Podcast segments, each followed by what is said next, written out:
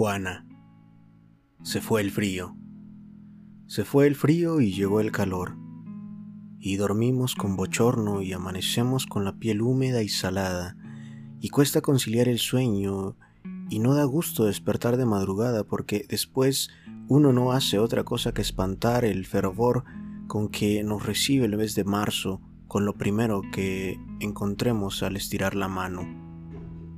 A oscuras porque ni la luz de la mesa de noche enciendo, nada que sume calor a mi mundo.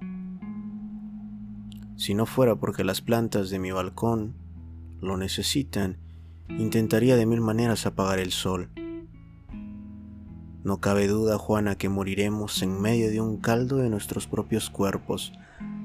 Hasta el calor de mi corazón me arde, me estorba, me abruma por todos los cielos, si pudiera también lo apagaría.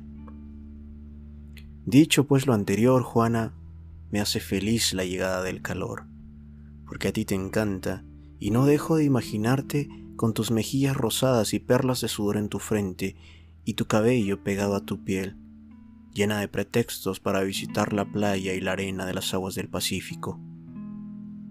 Llénate en esta temporada de toda la vitamina D y los otros nutrientes que le regala a tu piel el sol, mi adorado girasol de cabellos castaños.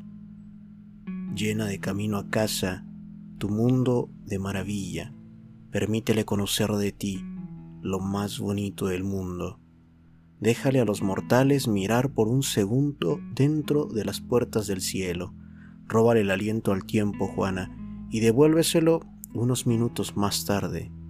Que sea el tiempo el que ahora espere con desespero. Déjalo que se sofoque, que se asuste, déjalo a los rayos del sol, déjalo mirar tus ojos después y con ello devuélvele la vida.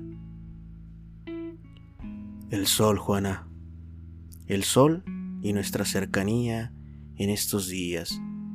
Te apuesto lo que quieras a que un día de estos nos vamos a salir de nuestra órbita, Juana, y un día el calor nos va a hacer a todos eternos. Andrea.